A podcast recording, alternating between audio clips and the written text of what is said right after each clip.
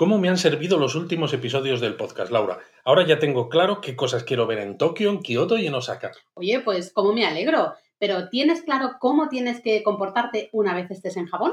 Pues no sé, lo normal, ¿no? Pues como actúo en el día a día, digo yo. Bueno, sí, generalmente sí, pero hay ciertos aspectos de Japón que son un poquito diferentes y aunque siendo turista no te van a mirar súper mal, siempre conviene intentar adaptarse a sus costumbres. ¿Qué te parece si hablamos de todo esto en este episodio de Japón a fondo, para que el viaje salga perfecto? Pues mira, me parece una grandísima idea.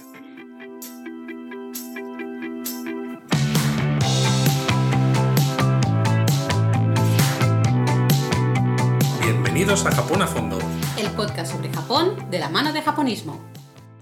En efecto, y antes de que nadie se asuste, si vais a Japón como turistas, preocuparos solo de disfrutar, que nadie os va a hacer un examen de conducta ni nada por el estilo. Pero como decía Laura, hay cosas que son diferentes y si como turistas somos conscientes de ellas, los japoneses nos van a mirar con mejores ojos y nosotros vamos a disfrutar más de nuestro viaje. Exacto. Al final se trata de mostrar que conocemos, aunque sea así un poquito por encima, su cultura y sobre todo que la respetamos, ¿no? Lo que además hace que todo fluya muchísimo mejor. Pero como decíamos, no os obsesionéis, que no vivimos allí y no nos van a examinar ahí ni mirar con, lupa. Pero si no queréis quedar mal en algún momento, vivir una situación incómoda, como siempre dice Luis, sacad boli y papel y apuntarse a dicho. Hala, ya me lo has copiado. Pero bueno, entonces, ¿cuál va a ser el primer consejo de etiqueta que vamos a, dar en este episodio de a ver, a ver, a ver, yo creo, yo creo que podríamos empezar hablando sobre algo que va a ocurrir muy a menudo cuando estemos en Japón y que es la costumbre de descalzarse. Totalmente, yo creo que es una de las cosas que, con las que te vas a encontrar sí o sí. Eh, muy brevemente, deciros que en Japón os vais a descalzar multitud de ocasiones, por lo cual es muy importante, muy, muy, muy importante, lo primero que diríamos, que parece una cosa muy obvia, pero yo creo que lo primero que tenemos que decir es atención a los calcetines, chicos. No, que, no estén ahí súper viejotes, ni tengan agujeros, ni estén ahí, por favor. Ya ves, sobre todo porque hay veces que piensas, hmm, hoy tengo un plan que no voy a necesitar descalzarme porque no voy a ir a sitios que lo requieran ni nada.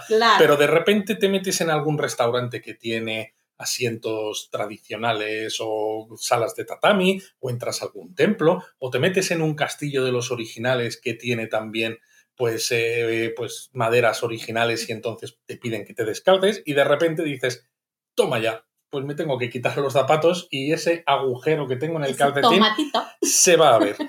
Eso es, porque te tienes que descalzar, como decíamos, en multitud de sitios. ¿eh? Lo que ha dicho Luis, no solo en castillos tradicionales o en, eh, por ejemplo, si visitas algún museo que está en una casa tradicional, eh, también en muchos restaurantes, ¿no? Que a veces eso como que sorprende muchísimo, como has mencionado. Y relacionado con, todo esto, hay un concepto que deberíamos conocer que es el del Genkan. El Genkan es como un, es una zona previa en la que te descalzas, ¿no? Siempre, siempre que veáis un la entrada y luego un escalón, esa zona, esa zona de entrada sería... Antes de subir el escalón. Exactamente, eso sería el Genkan, ¿vale? Y es el lugar justo, por ejemplo, están absolutamente todas las casas japonesas, lo vais a encontrar en pues, todos estos restaurantes en los que te tienes que descalzar, muchos castillos, en fin, en todas partes vas a encontrar este espacio donde descalzarte y luego ese escalón, ¿no? Con lo cual, a partir, al subir el escalón, uno ya tiene que haber, haberse descalzado. Exacto. O sea, no podéis poner los zapatos encima, ¿eh? en la parte superior del escalón. Tienen que estar pisando la parte de abajo. Y también muy importante que no piséis con el pie o con el calcetín el suelo, Exacto. el suelo del genkan, ¿no? Eh, la idea es que uno se tiene que descalzar y ya subir justo mientras tiene los pies todavía como metidos en el zapato, por decirlo de una manera, subir en el momento en el que sacáis el pie del zapato, lo ponéis ya en la zona superior que se supone que es la limpia. Si sacáis el pie del zapato y lo apoyáis en el suelo donde han estado pisando el resto de zapatos, pues toda la idea esta del genkan y del descalzarse para entrar en casa, pues queda un poco... Claro, porque estáis no sirve ¿no? Se está ensuciando. En algunos casos encontraréis como unas plataformas de madera, unos, como unos pasillos de madera, especialmente en castillos o en, en, zonas donde hay mucha más cantidad de gente, ¿no? Que entra a la vez. Eso. Entonces también es importantísimo, uno, se tiene que descalzar y subirse a esas plataformas de madera sin haber tocado el, suelo antes. o sea, esto importante. Y ¿eh? luego en estos casos normalmente o bien coges las zapatillas, tus zapatos y los guardas en, los lockers, ¿no? En las taquillas que hay para tal ocasión o te dan una bolsita para que te las lleves contigo. Para tal ocasión. Parece que estabas escribiendo para la web. bueno, es que he estado justo trabajando antes de, grabar el podcast de hoy. Em, pero bueno, eso, ¿no? Lo más importante yo creo que deberíamos decir es que no se puede subir ese escalón o subir esas plataformas de madera, ¿no? de lo que sería el Genkan, eh, con los pies sucios o con los zapatos, ¿vale? Siempre hay que descalzarse antes y que los pies no toquen el suelo, el suelo sucio. Yo creo que esto ha quedado claro, pero ya que hablamos de descalzarse, de pies, de zapatos y demás, también hay que mencionar que existen en Japón zapatillas para el baño que seguro que os sorprenden, porque de repente estáis en una casa, en un apartamento, en un hotel y vais a un restaurante y vais al baño y de repente veis unas zapatillitas, normalmente a veces de un color así como verde brillante, y dices, ¿y esto qué es? Pues son zapatillas para el baño que no se usan fuera del baño. Importantísimo esto, no salgáis del baño y vais ahí paseando con vuestras zapatillas de baño, no. Es como que el baño es un espacio aún más sucio, con lo cual ¿no? nos hemos descalzado para entrar hemos quitado la suciedad de la calle, pero cuando entramos al baño mm, tenemos que usar esas zapatillas para que nuestros pies descalzos no se manchen con la suciedad del baño. Eso es, exactamente eso. Y es curioso a veces ver gente que se le olvida, ¿no? Sale del baño y como lleva las zapatillitas del baño, va andando. No, esas zapatillas no pueden salir del baño. Se quedan de todas maneras, hay que decir que menos mal que se quedan dentro del baño porque suelen ser muy, muy pequeñas. Y si sois como yo, que tenéis los pies grandes, pues queda bastante ridículo intentar utilizar esas zapatillas. Sí, sin duda. Eso está al final también muy relacionado con, al final, la cultura del, baño, ¿no? Ahora hablamos del otro baño, no hablamos del retrete en sí, sino que hablaríamos de, la bañera, ¿no? Eh, la, cultura del baño en Japón es brutal. Es decir, lo que sería el ofuro, el sento, el onsen, el rotemburo. Exactamente, ¿no? Esas bañeras en las que uno eh, pues se baña al final del día. La, tradición en Japón es bañarse siempre al final del día. De todas maneras, yo creo que podríamos hacer un episodio específico en algún día de esto, porque todo lo que tiene que ver con la cultura del baño y los diferentes tipos de baño, yo creo que dan para hacer un episodio interesante, ¿no? Venga, sí, sí. Mm, creo que además podría quedar muy interesante, pero bueno, de momento, ¿no? Para decir una cosita aquí brevemente, hay que tener muy claro que en el baño japonés uno entra siempre limpio, ¿vale? Es decir, tenemos una zona como de duchas, por decirlo de una manera, en la que te tienes que limpiar muy bien todo el cuerpo, el pelo, la cabeza, todo, eh, para poder, para luego entrar en la zona de baño, en la bañera o, en ese, ese, centro, ¿no? La bañera del centro, la bañera del onsen, completamente limpio, porque el agua es compartida. Si es en casa, es compartida con los otros miembros de la familia. Si es en un centro, pues compartido con todos los vecinos. Si es en un onsen, compartido con toda la gente claro, es que lo, llamamos baño, pero quizá fuera de Japón estamos acostumbrados a otra idea cuando hablamos de baño, ¿no? Pero la realidad es que este baño del que hablamos es un baño para relajarse. Exactamente, sí, sí. Eh, lo que es el, limpiarse se hace antes. Se hace antes, exacto. El baño se hace además de manera, pues eso, muy exhaustiva, sí. Uno se sienta nuevamente en el taburete y se pone delante de esa ducha, se limpia completamente y una vez está completamente limpio, entonces es cuando pasarías a ese baño y a disfrutar de ese relax del agua caliente. Y mira, aunque haremos un episodio específico, yo creo que ya que hablamos de etiqueta hay que mencionar también que cuando vais a un onsen o a un sento, normalmente eh, utilizamos, eh, o mucha gente veréis que utiliza una toallita pequeña a modo de esponja. Porque claro, en el momento en el que se duchan, en el que se limpian, luego pasan al agua, ¿no? Entonces llevar una esponja ahí no tendría sentido, pues utilizan eso, una toallita pequeña a modo de esponja. Por eso, como esa toallita ha tenido eh, jabón, ha tenido más contacto con la suciedad corporal, etcétera, esa toallita nunca se mete en el agua. Por eso veréis a gente que la lleva en la cabeza que, o que a veces la deja pues en el exterior, ¿no? Al lado de donde se, de donde se sientan ellos en el baño. Precisamente para no mojarlo y que el agua no se contamine. Es una imagen muy típica de muchos animes, ¿no? Por ejemplo, que vemos a, a las personas ahí con la toallita doblada encima de la cabeza. Yo la verdad es que nunca eh, me la pongo encima de la cabeza porque siempre me da miedo que se me vaya a caer. Entonces siempre la, dejo guardadita en un rincón importante. Yo sí, porque tengo la cabeza grande, entonces como la toalla es pequeña, pues digo. Será por eso. Pero importante, si lo dejáis en un rinconcito que no sea donde eh, pueda tocar el agua de, de, la bañera, ¿vale? Entonces yo normalmente la dejo en un rincón un poquito alto, suele haber alguna estantería o alguna cosita donde puedes dejar la toallita, no molesta a nadie, no toca para nada el agua y así no pasa nada.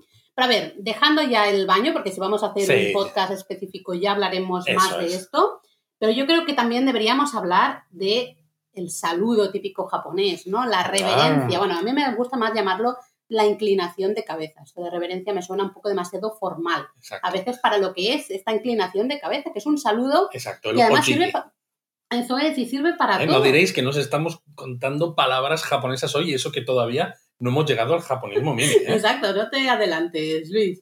Eh, bueno, pues de la misma manera que en Occidente es común el apretón de manos, ¿no? O en España, por ejemplo, y muchos otros países podríamos dar dos besos en época pre-COVID, porque esto ya no se, no se lleva. No se lleva, ¿no? Em, pues en Japón lo típico es esta inclinación, ¿no? De cabeza, esta reverencia, o jigi, como decía Luis, lo bueno es que es una reverencia que permite la gradación, ¿no? Tiene diferentes grados de inclinación según la relación que tengas con la persona o el grado de formalidad del evento en el que te sí, a ver, nosotros incluso en la web, en japonismo.com, ¿no? tenemos más detalles sobre esto, pero tampoco hace falta obsesionarse con el grado de inclinación, ¿no? Normalmente con un amigo es una inclinación pues... Eh, Unos 30 grados, que es, básicamente... Pero ves, eso, eso, es un poco obsesionarse, eso es un poco dar los detalles específicos que damos en la web. es para que os hagáis una idea de cómo es. Es básicamente... Es una inclinación bastante pequeñita. No nos pueden ver en el podcast, entonces básicamente eso, bajar un poquito eh, la cabeza, bajar un poquito el, cuello mucho más. y ya está.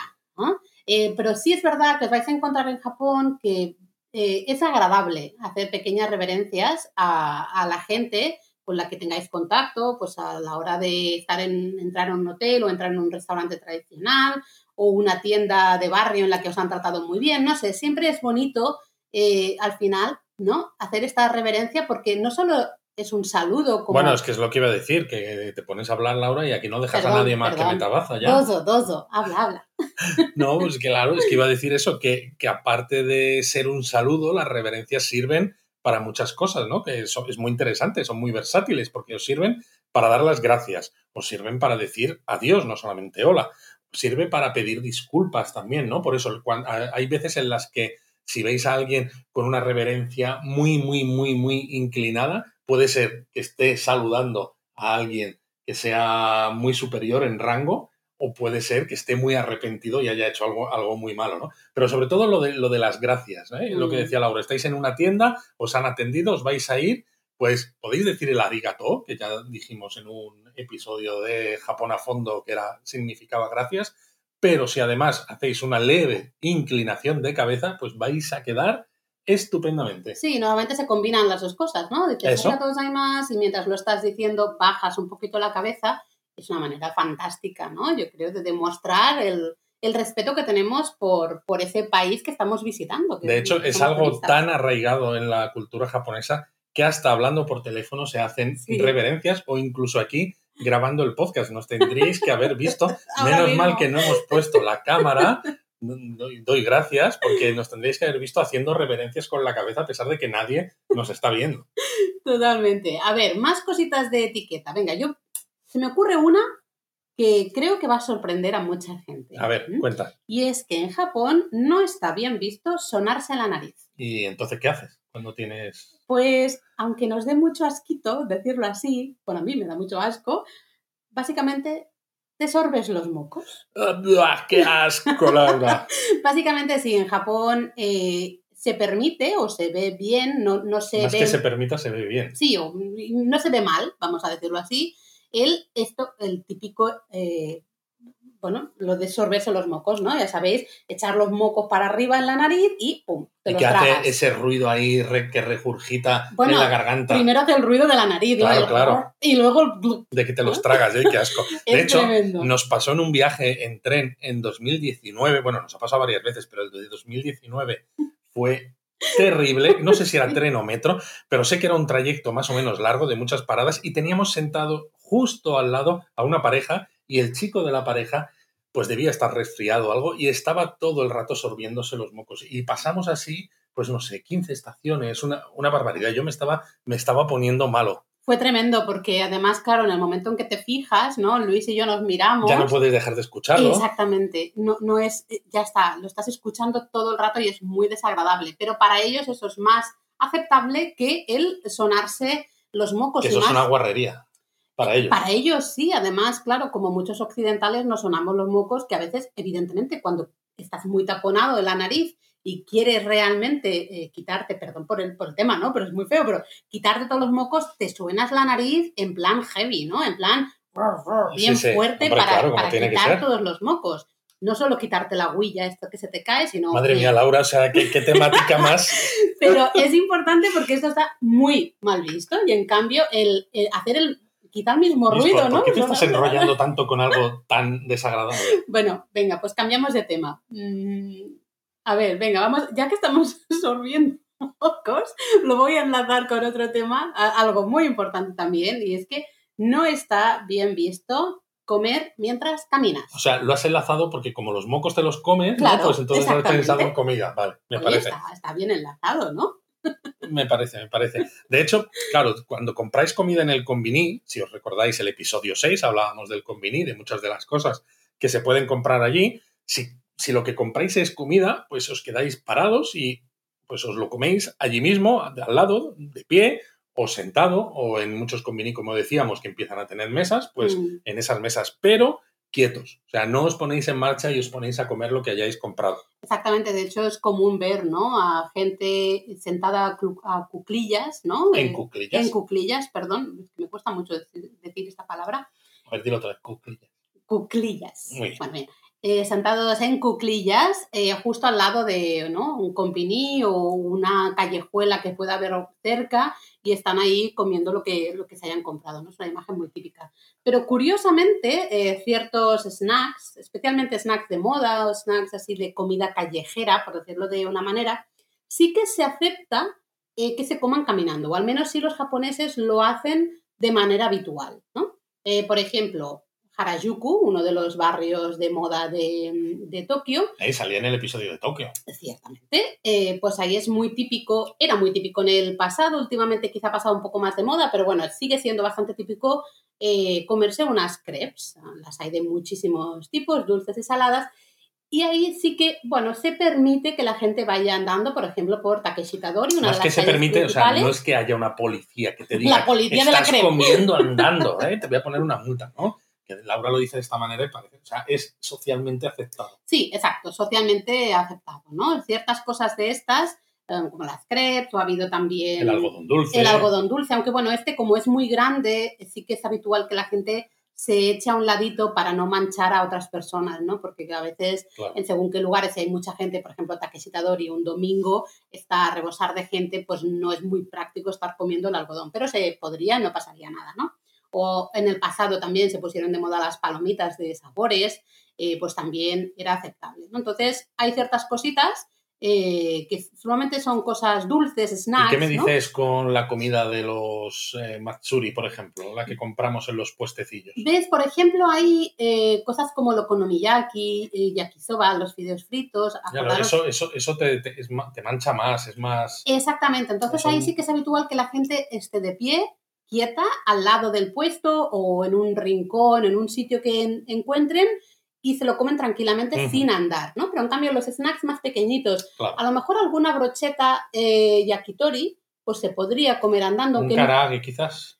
Quizás, aunque en caso de duda yo recomiendo Mejor estarse quieto. estarse quieto y en, todo caso fijaros en lo que hace la gente a vuestro alrededor y ya veis, porque por ejemplo hemos estado viendo imágenes de unas brochetas de mochi, eh, que la gente sí que las come en Harajuku caminando, ¿no? Paseando tranquilamente, esto eh, en este año, ¿no?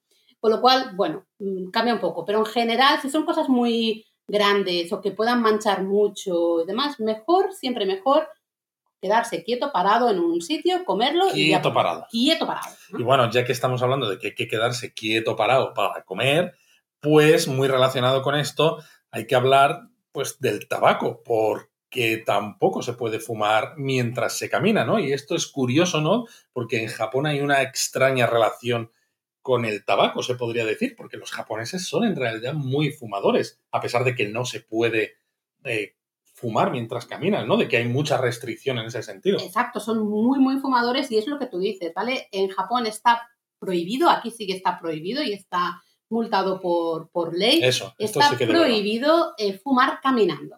¿De acuerdo? Además, en, en, lo veréis en las aceras, pegatinas en el suelo, en la que se os eh, marca, se os indica en varios idiomas que está prohibido fumar mientras caminas. No vale hacerse el extranjero, ¿no? el, son, el tonto. Y son de los pocos carteles que están en varios idiomas precisamente para que nadie se haga el despistado. Exacto, así que nunca, nunca, por favor, fuméis eh, caminando siempre suele haber unas zonas que son pues zonas para fumadores, las hay cada X sitio. Os las encontráis en parques, a veces simplemente en mitad de la calle. Sí, por ejemplo en la propia avenida Omotezando, ya que estábamos en Harajuku, ¿no? Me ah, acuerdo, allí hay una zona de fumadores bastante grande, justo pues eso, al comienzo de, la avenida Omotesando. Eh, en Kioto, por ejemplo, compartimos en Instagram hace poco una, una fotografía en la que se veía pues una zona de fumadores también bajo los cerezos en flor. una zona preciosa y, bueno, ya que has hablado, si no nos seguís en Instagram, instagram.com barra japonismo, es decir, somos japonismo en todas las redes sociales. Eso es. Y luego eh, también sí que es muy curioso que hay muchos restaurantes en los que sí se permite fumar. Es decir, no puedes fumar andando por la calle, lo cual a mí me parece perfecto porque no me gusta tragarme el humo del tabaco mientras voy caminando. Lo siento para todos los oyentes que seáis fumadores, pero en cambio es muy curioso. bueno, supongo que piensan que como el restaurante es, una, es un sitio en el que tú vas si quieres, ¿no? Pues eso, si no quieres el tabaco, pues no entras. De hecho, nos ha pasado alguna vez, ¿no? Que hay restaurantes que tienen dos zonas, una de fumadores y otra de fumadores, y no una de fumadores y otra de fumadores. No, he hecho una de fumadores y otra de no fumadores. Ahora sí. Y no tenían sitio en la zona de no fumadores, íbamos además con Eric, ¿no? Y claro, nos ofrecieron sitio en la zona de fumadores y yendo además con un niño, ¿no? En aquel entonces tenía seis años, creo, o, algo así, pues dijimos que no, porque no queríamos meternos, porque es que además fuman muchísimo. Es que es lo que te va a decir, la zona de fumadores de cualquier restaurante en Japón es una zona de grandes fumadores. Hay mucho humo, o sea, apesta a, tabaco. Entonces, de hecho, casi no se ve, se ve una, una nube así flotando en el aire. No, pero si no sois fumadores, pues os va a molestar muchísimo. No es eso que a veces alguien pueda, ¿no? Encender un cigarrillo y fumar después de o antes de tomarse algo. No, no, es, es, es brutal, ¿no? Entonces, no es para nada recomendable si no sois fumadores. A ver, más cositas, Luis, déjame que piense, más cosas así de etiqueta y consejos que podemos dar a nuestros oyentes? Pues, por ejemplo, el regalito, la cultura del regalo. Oh, sí. Es, ah, a ver, como, como turistas a lo mejor no lo vamos... ¿En qué situaciones hay que llevar regalito? Bueno, por ejemplo, si vais a casa, tenéis algún amigo o amiga japonés, eh, vais a su casa, os invita a su casa o, quedáis con él a, tomar algo durante vuestro viaje, pues sí que es recomendable, porque para ellos esto es lo más normal y habitual, llevar un regalito. Eh, también, pues porque al final los japoneses llevan muchos regalitos, especialmente cuando se van de vacaciones, bueno, o cuando se van unos días de descanso, porque ya sabéis que vacaciones, vacaciones. No, no hay muchas, no hay muchas. Eh, entonces es eso, siempre, ¿no? Es importante. De hecho, este regalito japonés, mira, os vamos a dar otra palabra, se llama omiyage, y de hecho, por eso, en estaciones de tren, en aeropuertos, vais a ver un montón de tiendas que tienen muchas cajas ya maravillosamente envueltas de productos típicos de la región, preparadas para que la gente las compre y las lleve de vuelta a su lugar de origen y se las entregue, pues eso, a familiares, amigos, a compañeros de trabajo. Es decir, ¿qué es eso? Es muy normal. Entonces, en vuestro caso, pues lo que dice Laura, quizás eso, cuando vayáis a ver a amigos, pues. O si os alojáis en un, en un pequeño hostal tradicional, un bed and breakfast, digamos, ¿no? Un minshuku con una familia japonesa, no sé. Ahí pues quedaríais. Claro, en, un momento, si tenéis un poquito de relación de, a nivel un poco más personal, ¿eh?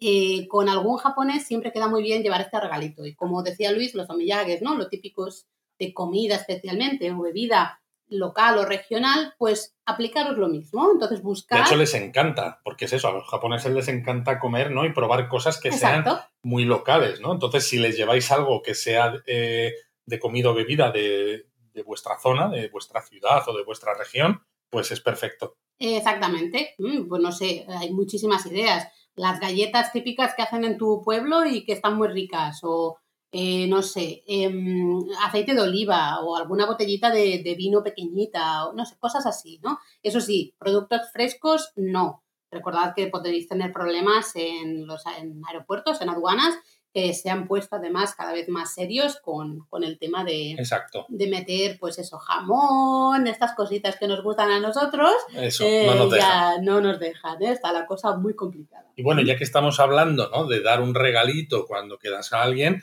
es importante también, ¿no? A nivel de etiqueta, saber que hay que darlo con dos manos y que si te lo dan a ti, también lo recibes con dos manos. Exacto, esto a lo mejor os va a pasar menos, pero bueno, sobre todo al dar el regalito, darlo con las manos. Y, es lo mismo con las tarjetas de visita. Si en algún momento tenéis alguna reunión con algún japonés que os, ofrece su tarjeta de visita, eh, es importante recibirla, ¿no? Darla a nosotros, pero también recibirla con las dos manos, ¿no? Con los pulgares encima de la, tarjetita, hacemos una pequeña reverencia y, mostramos cierto respeto, ¿no? hacia la tarjeta o hacia el regalo que nos han dado. Exacto. Em, pues eso, que, la idea es la tarjeta no guardarla así sin más, ¿no? La miramos un poquito, no sé. Esto puede parecer una tontería, pero en según qué ocasiones, como a los japoneses les encanta dar tarjetas de visita, mm.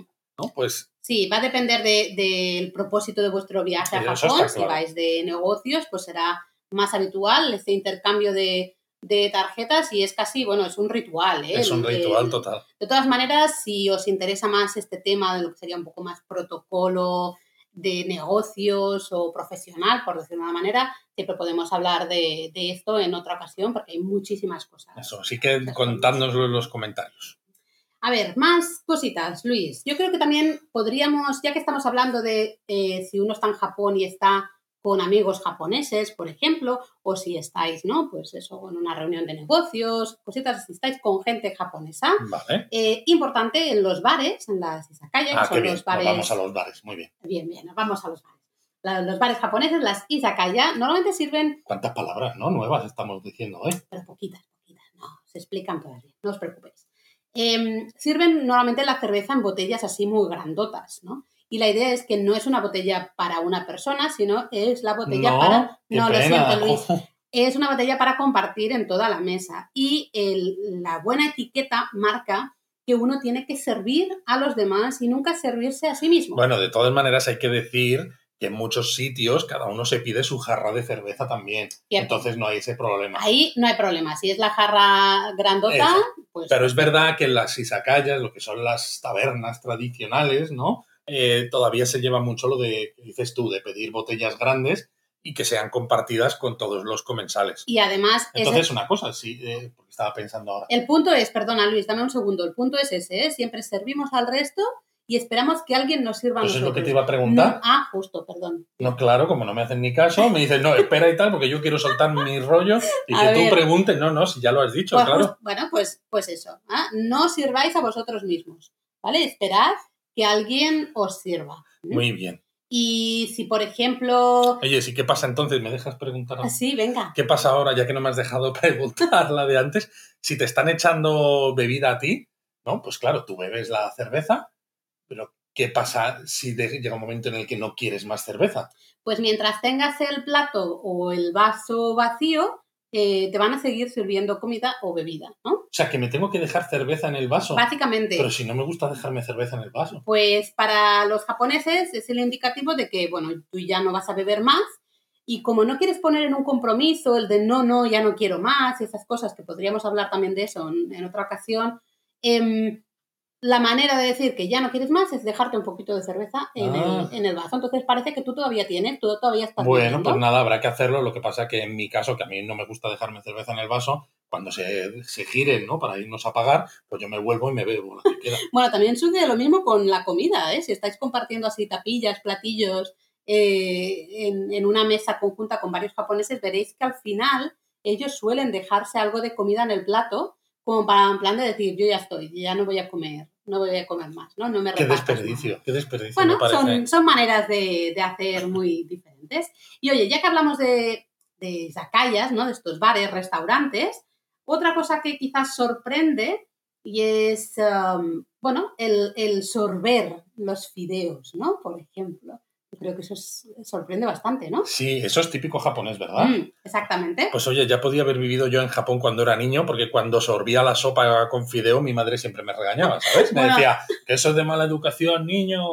La tuya y la de todos, ¿eh? Porque, eh, bueno, eh, son maneras de ser muy diferentes, ¿no? Ahí está aceptado y es totalmente válido el sorber eh, los fideos, por ejemplo, de un ramen, de un udon, ¿no? Estos platos típicos. Y es tan curioso, es tan aceptado que hasta la pasta italiana, ¿no? Eh, también la sorben, la comen como si fuera ramen Madre y demás, ¿no? Pero bueno, eh, al final es una manera de comer rápido, ¿no? Yo creo, porque especialmente en estas sopas de fideos que se sirven tan calientes, como por ejemplo el ramen. Bueno, claro, cuando sorbes lo que haces es que introduces más aire en la boca y ayuda a enfriar de una manera más rápida, ¿no? Nosotros lo que haríamos sería soplar ¿no? Sobre la cucharada o lo que fuera, ellos lo que hacen es que sorben y así, en lugar de tener que soplar y luego comer, en el mismo momento en el que comen ya lo enfrían. O sea, son como más eficientes. A mí me parece muy difícil. Yo intento, lo intento, lo intento, llevo más de 21 años intentándolo.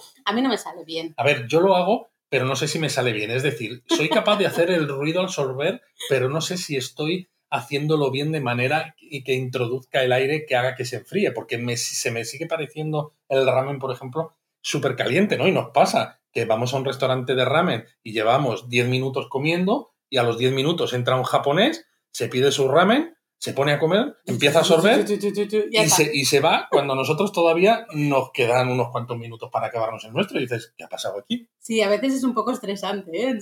según qué restaurante. Pero, es verdad que se disfruta mucho el ramen, yo personalmente, cuando te dejan sorber. En el caso de los japoneses, supongo que porque está calentito y está rico, en mi caso, pues porque me recuerda a la infancia y no tengo a nadie que me regañe.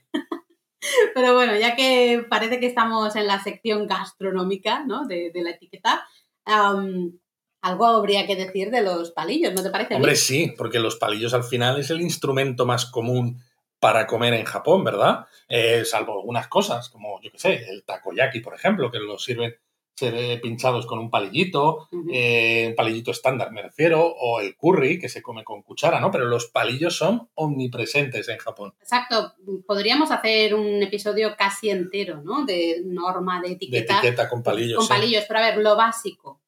Eh, cosas muy básicas como por ejemplo no, no usarlos para señalar a nadie. Eso es de mala educación. Al oh, final tenemos que pensar que es como si señaláramos a alguien con un cuchillo o un tenedor, ¿no? Queda como muy feo, es muy mala educación. al final es un instrumento para comer, ¿no? Tiene que ser solo para eso. Exactamente. Luego también no dejarlos por ahí esparcidos eh, sucios sobre la mesa, ¿no?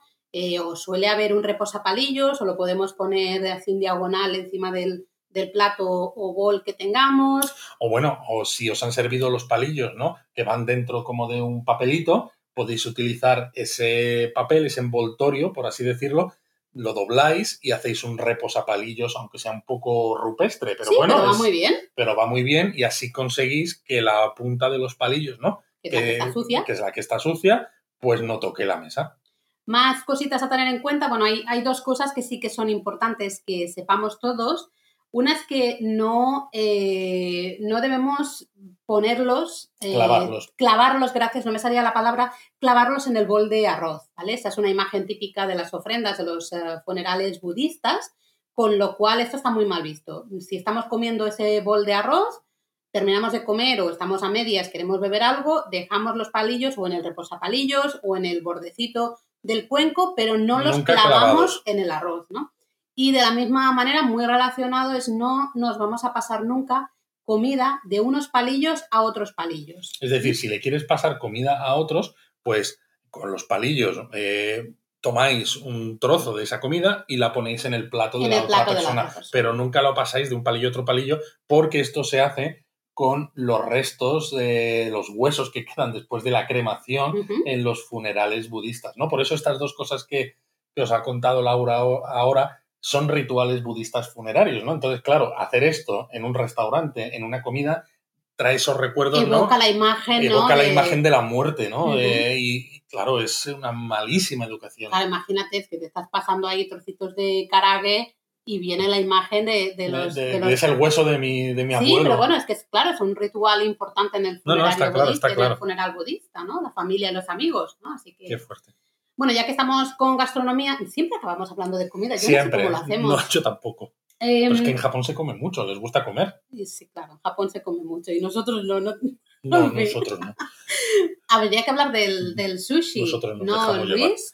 Y del tema de, de, mojar el sushi en la salsa de soja, el arroz, el pescado, todo este rollo. Sí, sí, bueno, eh, es muy normal, ¿no? Cuando coméis sushi, eh, mojar el, el, la pieza de sushi, sobre todo si es un nigiri, mm. es decir, el trocito de arroz con un poco de pescado por encima, mojarlo por la parte del arroz, ¿no? Sin embargo, esto es incorrecto. Exacto. Porque ese arroz de sushi ya va alineado, lleva vinagre de arroz, ¿no? y, va pues y está prensado en su justa Exacto, medida. ¿no? Para que no se desmonte, pero que no sea demasiado compacto, ¿no? Entonces, si lo mojáis en soja, primero le estáis cambiando el sabor, que ya se supone que tiene el sabor apropiado, y lo segundo, la salsa hace que los granos de arroz se separen y se os puede desmontar y se os pueda caer, con lo cual encima eh, los trozos de arroz acaban cayendo en el plato de la soja y salpican Y, aquello acaba siendo pues un, desastre. Con lo cual eh, me estás diciendo que tenemos que girar ¿no? Ese nigiri lo tenemos que girar para en todo caso mojar un poquito el pescado. Eso, lo que, se moja es el pescado o lo que lleve por encima el sushi. Y si os estáis preguntando, Dios mío, ¿cómo hago esto con los palillos? Se puede, ¿eh? Se puede, por supuesto, pero bueno, si alguien no está muy acostumbrado a comer con palillos y le está dando miedo armarla ahí, intentando girar el, el nigiri elegantemente, pues no pasa nada, lo podéis hacer con las manos, con los sí, dedos. Porque el sushi se puede comer con las manos y está aceptado. De hecho, cuando vais a algún restaurante top de sushi, incluso, te dicen que mejor, o sea, te ponen siempre palillos, pero aún así el chef siempre te dice que mejor lo, eh, lo, tomes con la mano. Con la mano, sí, sí, siempre al final escogerlo con, con los dedos, con la mano, y así lo podéis maniobrar más fácil. Y ya que hablamos de restaurantes top, en muchos de ellos también es habitual que no te pongan el cuenquito este con, con salsa, porque ya es el propio chef, el Itamae, el que Itamae es el chef de, de la barra de sushi, para entendernos, pues es el mismo el que, pues con un pincel pone la salsa justa encima del pescado y tú Además, así no, os tenéis que preocupar de absolutamente nada. Y bueno, ya que hablamos de manos y de sujetar y de tomar cosas con manos, ¿no? Pues me, me parecía curioso, ¿no? Pues digo, vamos a seguir con las manos, ¿no? Entonces, ¿Dejamos la comida entonces? Yo creo que sí. Venga, vale. Eh, si alguien quiere que nos lo diga en los comentarios y ya le haremos un episodio de comida, de etiqueta en la comida, que de comida ya hicimos uno.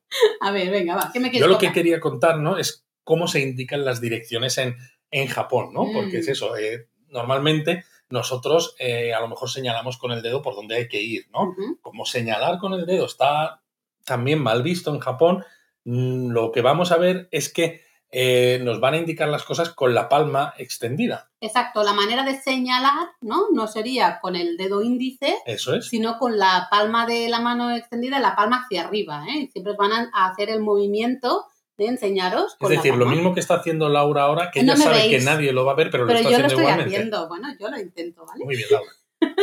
También, evidentemente, como esto como sucede en muchos países occidentales, está mal visto señalar a, otra persona. En todo caso, si necesitáis señalar a alguien en el sentido de y usted o esta persona, ¿no? Y quieres referirte específicamente a esa persona, recordad hacerlo siempre con eso, con la palma de la mano extendida y la palma hacia arriba. De todas maneras, los japoneses, es que es eso, siempre lo hacen todo al revés. Sí, porque luego al, al señalarse a sí mismo, nosotros en general usamos la palma de la mano para eh, llevárnosla al pecho, ¿no? Para decir yo, y, ahora mismo estoy haciendo el movimiento, tampoco me estáis viendo, pero En cambio, los japoneses ahí sí que usan el dedo índice y se lo llevan a la nariz. Para cuando veáis a un japonés llevándose el dedo índice encima de y colocándolo encima de la nariz. En la puntita de la nariz. Sí, básicamente está diciendo yo. ¿no? Es algo que, por ejemplo, yo he asumido muchísimo y lo uso mucho también sí, de hecho, las clases de japonés, pero... Os lo tengo que, confesar que incluso aquí en casa, ni clases de japonés ni nada. O sea, estamos en casa viendo la tele o en el salón, haciendo lo que sea, y si Laura tiene que referirse a sí misma, de repente yo la veo llevándose el índice a la nariz y yo digo, madre mía, esta señora se cree que vive en Japón. Bueno, he interiorizado mucho esto, este movimiento, ¿no? Pero es curioso, es lo que decías, va un poco al revés. Exacto. Y bueno, vamos a daros ahora una recomendación súper importante de etiqueta ¿no? y de comportamiento en público, que yo creo que si, alguna vez habéis estado ya lo habréis visto, o si no, seguramente que lo habréis leído, porque nada de usar el móvil con sonido en transporte público y menos hablar con él. Es decir, tenedlo en silencio y si os llaman, pues mandáis la llamada al buzón de voz o colgáis o lo que sea, pero no se acepta la llamada en el transporte público. A veces sí que ves a alguna persona que la tiene que aceptar porque es algo del trabajo y demás y la ves cubriéndose la boca, hablando muy bajito y diciendo, por favor, dame cinco minutos y te llamo de vuelta y, se bajan en la siguiente estación solo para devolver esa llamada. O si estás en el Shinkansen, por ejemplo, pues te vas al espacio que hay entre los coches, ¿no? De los vestíbulos. Y entonces ahí puedes hablar eh, sin problema. Exacto, eso sí, podéis navegar por internet, o sea, podéis estar usando el móvil. De hecho, la gran mayoría está usando el móvil. Eh, mucha gente está leyendo con el móvil, están jugando, con el móvil, Pero cualquier cosa, eso es, sin sonido sobre todo, ¿vale? Muy importante, lo veréis en muchos carteles. Hay muchísimos carteles en los que se indica que no se permite, eh, que no está bien visto y que por favor pensemos en el resto de los demás. A mí, eso, a mí eso me encanta, porque en, trenes de alta velocidad en España me he enterado de la vida y milagros de las personas que iban en el mismo coche que yo, o simplemente personas que iban hablando por WhatsApp, por ejemplo, con alguien y tenían el sonido puesto de la notificación y era cada 20 segundos, pipi, pipi, pipi. O sea, me estaba volviendo loco, loco, de verdad. Pero bueno, estamos hablando, ¿no? De que esto en Japón, ¿no? Está muy bien, ¿no? Es muy, bueno, es una manera de pensar en el prójimo y tal, pero es curioso porque eh, las normas establecen que si estáis cerca de los asientos reservados, pues para personas pues mayores, cualquier tipo embarazadas, de todo, ¿no? Cualquier persona Esos asientos que hay reservados te dicen que ahí hay que desconectar los teléfonos móviles. Y eso ya Vamos, es que nadie hace caso a eso. Nadie. Y los japoneses los ves de pie eh, delante de los asientos reservados y están. y están con su móvil jugando, hablando en el line o lo que sea. Vamos, así que, bueno, hay tranquilidad, que tampoco pasa nada, aunque yo a veces si estamos delante de los asientos reservados, como también lo pone en cartelería y lo pone en inglés, que se desconecten los teléfonos móviles, sí que suelo cortarme un poco de, mm. usarlo, quizá un poco. O sea, que eres más respetuosa tú que los propios japoneses. bueno, uno quiere quedar bien estando de viaje, sobre todo, ¿no? Al final quieres intentar que nadie te llame la atención y no, no crear situaciones incómodas. Y bueno, ya que estamos en transporte público y que hablamos de evitar de situaciones incómodas, hay que tener también mucho ojo cuando se viaja con maletas grandes y con mochilas, porque es algo muy típico, ¿no? Llegamos al aeropuerto con los grandes maletones, las mm. mochilas, y muchas veces lo primero que hacemos es subir a un tren pues mm. para ir hasta nuestro siguiente destino. Mm. Y cuando no es un tren que tenga espacios para maletas o demás, mm. dices, ¿dónde pongo estas maletas? ¿No? ¿Qué hago cuando encima es hora punta y está todo lleno de gente, ¿no? Pues bueno, en este caso la recomendación no de etiqueta sería quedaros en un rincón, si podéis, para no molestar demasiado y, sobre todo importante, quitaros las mochilas de la espalda. Exacto. Las mochilas, por ejemplo, o las maletas relativamente pequeñas, pues siempre las podéis poner entre las piernas o en los espacios superiores, ¿no? Los uh, porta, ¿cómo se Porta equipajes. Porta equipajes, sí. Esos espacios superiores que hay a lo largo del,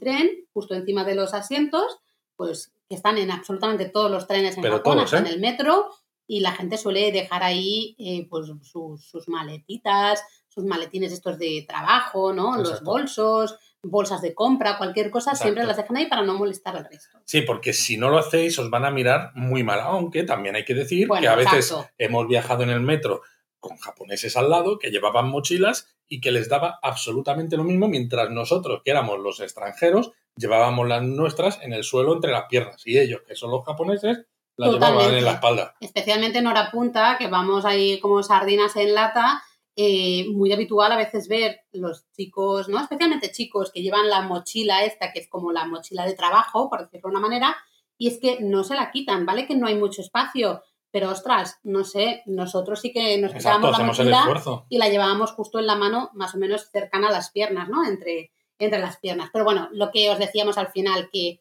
aquí os estamos dando un montón de recomendaciones, pero que no hay que obsesionarse tampoco con, muchas de ellas, ¿no? Os comentamos lo, que podéis hacer para no llamar tanto la atención o no molestar al, resto de japoneses. Pero sin obsesionarse. exactamente. ¿Mm? A ver, más cositas, Luis. Pues más cositas, pues para respetar un poco así los sitios a los que se entran, yo diría, por ejemplo, los paraguas, ¿no? Sobre todo ah. cuando llueve, evidentemente, mm. porque si no, no los usan.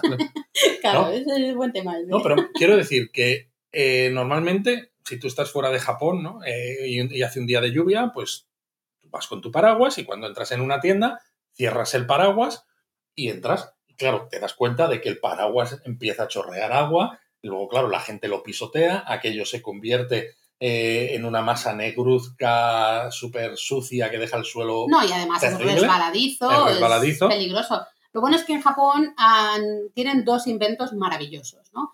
Uno sería unas como bolsas de plástico que eh, están en, cuando llueve, están en la entrada de casi todos los, bueno, todos los centros comerciales, mogollón de tiendas y demás. Y básicamente son como unas bolsitas de un plástico muy suavecito, muy, fino. Sí, muy fino, para que, pues bueno, cubramos nuestro paraguas que está mojado, está goteando. Y lo bueno es que es muy fácil de utilizar, porque claro, eh, es un cacharrito, ¿no? Que tiene las fundas estas estiradas, entonces nosotros metemos el paraguas por arriba, que la funda ya está abierta, y en el momento en el que el paraguas entra dentro de la funda, lo sacamos por un lateral y ya está totalmente cubierto, con lo cual no, no, esparce el agua por allí, ¿no? Y es curioso porque esto, estas maquinitas, estas cosas, se han empezado a ver también fuera de, fuera de Japón. Aunque a mí me gustan más las máquinas más modernas, que son un poco como el, túnel de lavado de los coches, pero es un túnel de lavado para, para paraguas, ¿no? Lo que tú metes el paraguas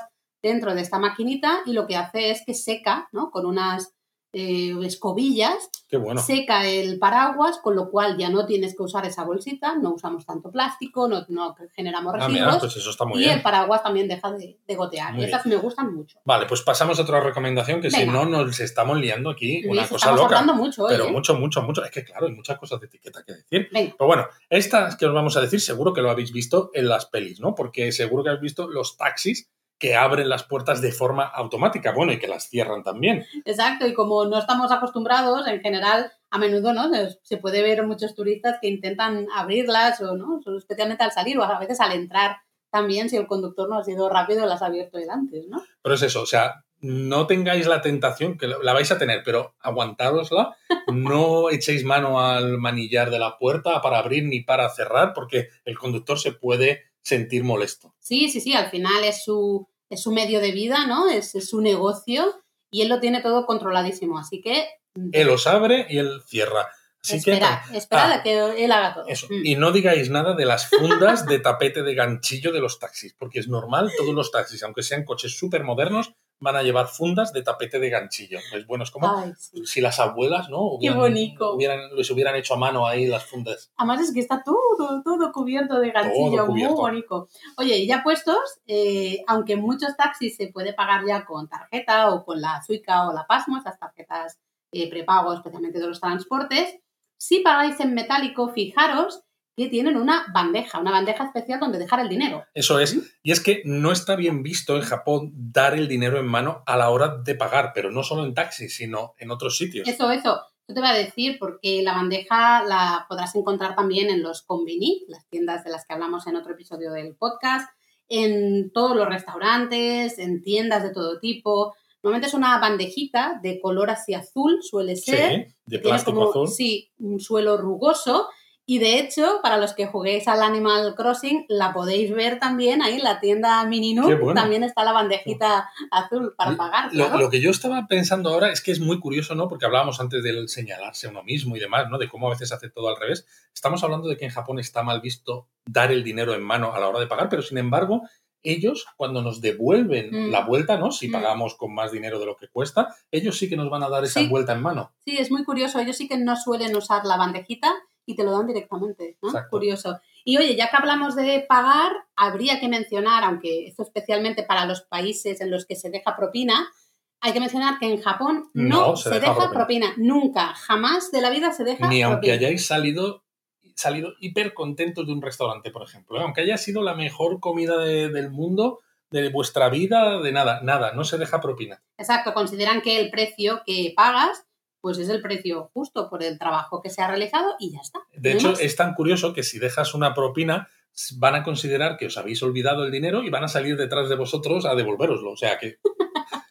o sea, no dejáis la propina y os evitáis, ¿no? El que os pongan la cara colorada, ¿no? Persiguiéndoos. Claro. para devolver. Bueno, y venga, para ir acabando, una cosa que sí que me apetecía comentar es el tema de, de la basura, que es otro, quebradero de cabeza. ¿Por qué dices basura y me miras? no sé por qué será. bueno, esto de la basura es verdad, es importante, sobre todo importante en verano, porque estás comprando bebidas en las máquinas, algo así como cada esquina, que te encuentras una bebida porque hace un calor terrible y necesitas hidratación, y llega un momento en el que te encuentras con una colección de botellas vacías que dices, ¿y ahora qué hago con ellas? A ver, lo normal es que cada uno guarde su basura, la basura que ha generado durante el día, y espere a llegar a casa para tirarla. Más que nada porque no hay papeleras. Más que nada porque no hay papeleras. ¿Y por qué no hay papeleras, Luis? Pues mucha gente piensa que es por el civismo japonés, que es verdad que lo tienen y que están acostumbrados a llevarse la basura a casa, pero hasta 1995 sí que había papeleras. o sea, relativamente, relativamente reciente. Pero entonces tuvo el, ataque con gasarín en el metro de, de, Tokio y la bolsa con el gasarín la pusieron en una papelera que había en el, en el metro y la pincharon con un paraguas, ¿no? Y entonces empezó a salir el gas y precisamente para evitar ataques similares empezaron a quitar papeleras de absolutamente todos los sitios públicos. Mm, curioso. La verdad es que ahora solo quedan las de los convinis, que esto lo comentamos en el episodio de convinis. Eso. Y de hecho, como comentábamos en ese episodio, las están moviendo hacia adentro ¿no? del, recinto porque la gente aprovechaba demasiado, todo el mundo usaba esas papeleras como papeleras públicas. Hombre, totalmente. También hay que decir que en muchos casos suele haber papeleras específicas para botellas al lado de las máquinas de bebidas, ¿no? Que tienen mm. un agujerito circular, ¿no? Con la anchura justa para echar las, las botellas vacías. De hecho, a menudo podéis ver a japoneses que están de pie al lado de la máquina bebiendo esa, esa botella y, y para luego ya echarla directamente ahí, ¿no? Lo curioso también es que cuando están llenas, muchas veces veréis pues un montón de botellas en el suelo, ¿no? Ahí amontonadas alrededor de, la basura, eh, pero están ahí amontonadas. es decir, que en vez de decir, uy, está llena, pues nada, me la voy a llevar para casa, ya la tiraré luego, eh, no.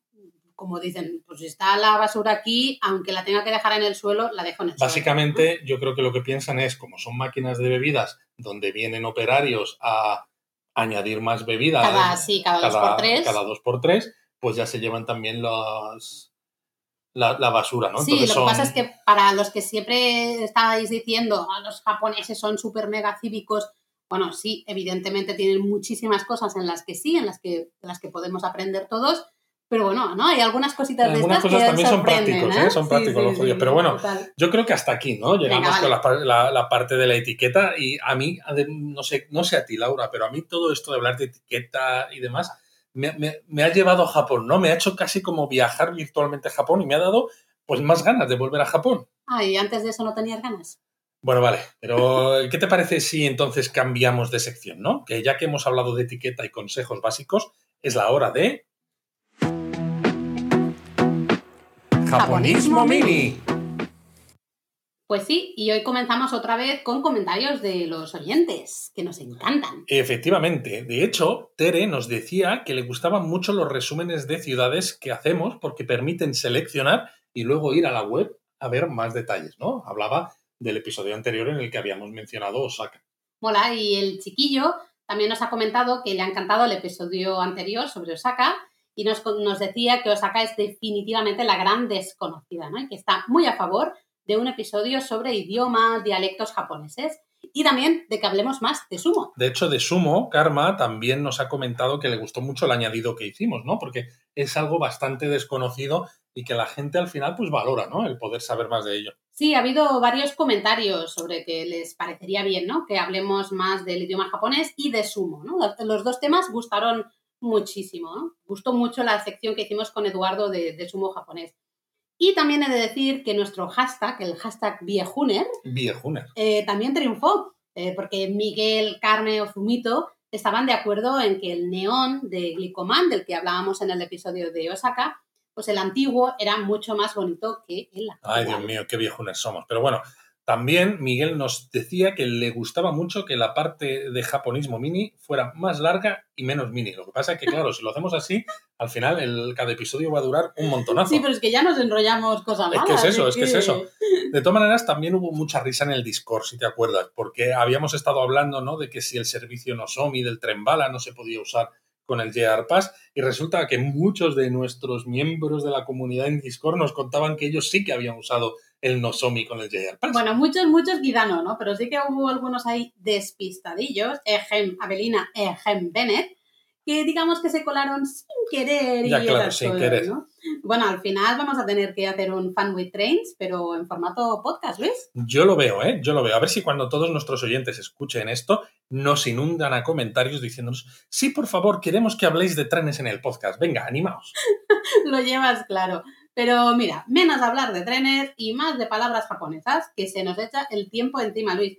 Aunque antes, déjame contarte una noticia. Antes de las palabras japonesas, venga, vale, cuenta. Pues mira, te cuento que en mayo se va a inaugurar una atracción de Godzilla en el parque de atracciones Seibuen, en Saitama, a las afueras de Tokio, más o menos a una horita de la estación ah, de qué bueno. relativamente cerca de, de Ome.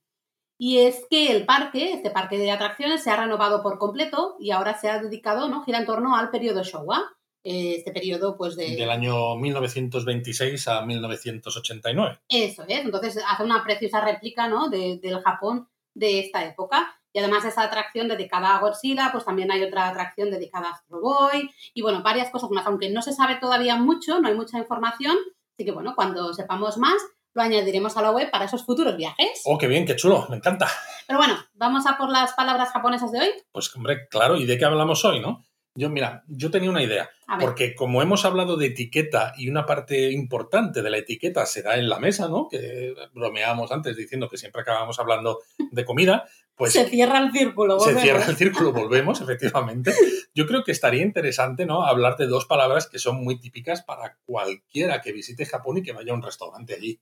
Eso es porque, bueno, recordad que en esta sección no buscamos deciros palabras japonesas así al tuntún, porque sí, eso sería al final muy fácil, no que queremos deciros palabras que os puedan ser útiles porque vais a escuchar mucho o hasta usar cuando estéis de viaje por Japón. Efectivamente. Por eso yo creo que hoy podríamos empezar por itadakimasu.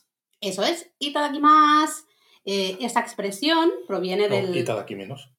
Ya sabía que tenías que hacer el chiste en algún momento. Pues que, sepáis que este chiste, o sea, no es que sea un chiste realmente, ¿no? Es una cosa muy mala, pero lo hacemos siempre cuando vamos a Japón. Sí. Lo hace hasta Eric ya. Sí, se hace kansin, ya.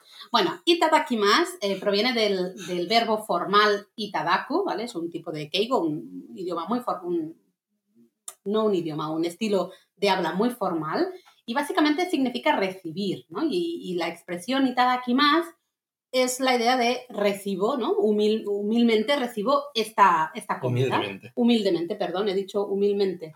Humildemente. Si es que te comes también sílabas, ves cómo todo gira en torno a la comida. Ah, cuando hablar de comida me da hambre. Eh, pues eso, recibo humildemente esta comida, ¿no? Lo que al final nosotros diríamos el que aproveche, ¿no? Eh, pues los japoneses dicen itadakimasu. Es curioso, eso sí, que a veces lo dicen estando solos, completamente solos. Exacto, porque muchas veces es más como introspectivo, ¿no? que más hacia los demás, ¿no? Es algo que dices, me siento agradecido por la comida que tengo enfrente de mí, ¿no? Y entonces lo voy a decir porque no empiezas la comida sin decirlo. Eso es, es un, además es un síntoma de buena educación, ¿no? Y, y queda muy bien, muy respetuoso, pues tanto si ha sido un amigo el que te ha preparado la comida como el del restaurante, da igual, ¿no? Y lo curioso es que normalmente se suele decir juntando las manos como si estuvierais rezando y colocando los palillos en horizontal justo debajo de los, de los pulgares, ¿no? Es como muy, muy, muy curioso. Eh, igual que existe una palabra para empezar a comer, pues también existe otra para indicar que, oye, todo estaba muy rico y hemos disfrutado mucho de la comida que también es un poco una palabra como de agradecimiento, ¿no? Al, chef, al servicio del restaurante, en general a todo el mundo. Y es gochiso samadesta, que básicamente es otra expresión así formal eh, para decir eso, gracias por una deliciosa comida. A ver, repite otra vez porque a mí esto no me ha quedado muy claro. Gochiso samadesta. Oh, qué bonito te ha quedado. Pues bueno, gochiso samadesta es otra de esas palabras o conceptos japoneses que también son muy versátiles, porque si el chef es de sushi y prepara cosas detrás de la barra donde estáis, pues cuando terminéis la comida se lo decís a él directamente. Mm, y también al pagar antes de, iros, a quien os ha eh, recogido el dinero, ¿no? Exacto, se lo podéis decir a, bueno, pues a los camareros también, ¿no? Si, si os hacen una reverencia para despediros cuando os vais. Exacto. Queda muy bonito, ¿no? Quizá aquí más eh, suena más, ¿no? Lo podemos oír en algunas series de, Netflix, es más, más, habitual, más conocida. Pero si decís este Gochiso Samadesta, pues se van a sorprender gratamente, ¿no? Sí, esto sí que, sí que nos ha pasado, ¿no? Porque mm. incluso cuando vivíamos en Londres, el restaurante japonés que teníamos enfrente de casa, la primera vez que fuimos y que le dijimos al chef de sushi que estaba detrás de la barra, Gochi Sosama de esta, se, se, abrió los ojos como platos y dijo, ¿qué? qué? ¿Cómo? Se quedó súper sorprendido, ¿no? Y súper agradecido mm. el señor. Exacto, al final es una manera de que, ¿no?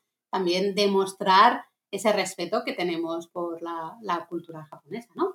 Bueno, yo creo que ya, Luis. Yo creo que ya. Llevamos un ratito. Así que esperamos que hayáis apuntado todas estas recomendaciones de etiqueta, ¿no? Estos consejos. En la web tenéis un post con los consejos, aunque un poquito más resumido, pero por eso, apuntad lápiz y papel lo que hemos dicho.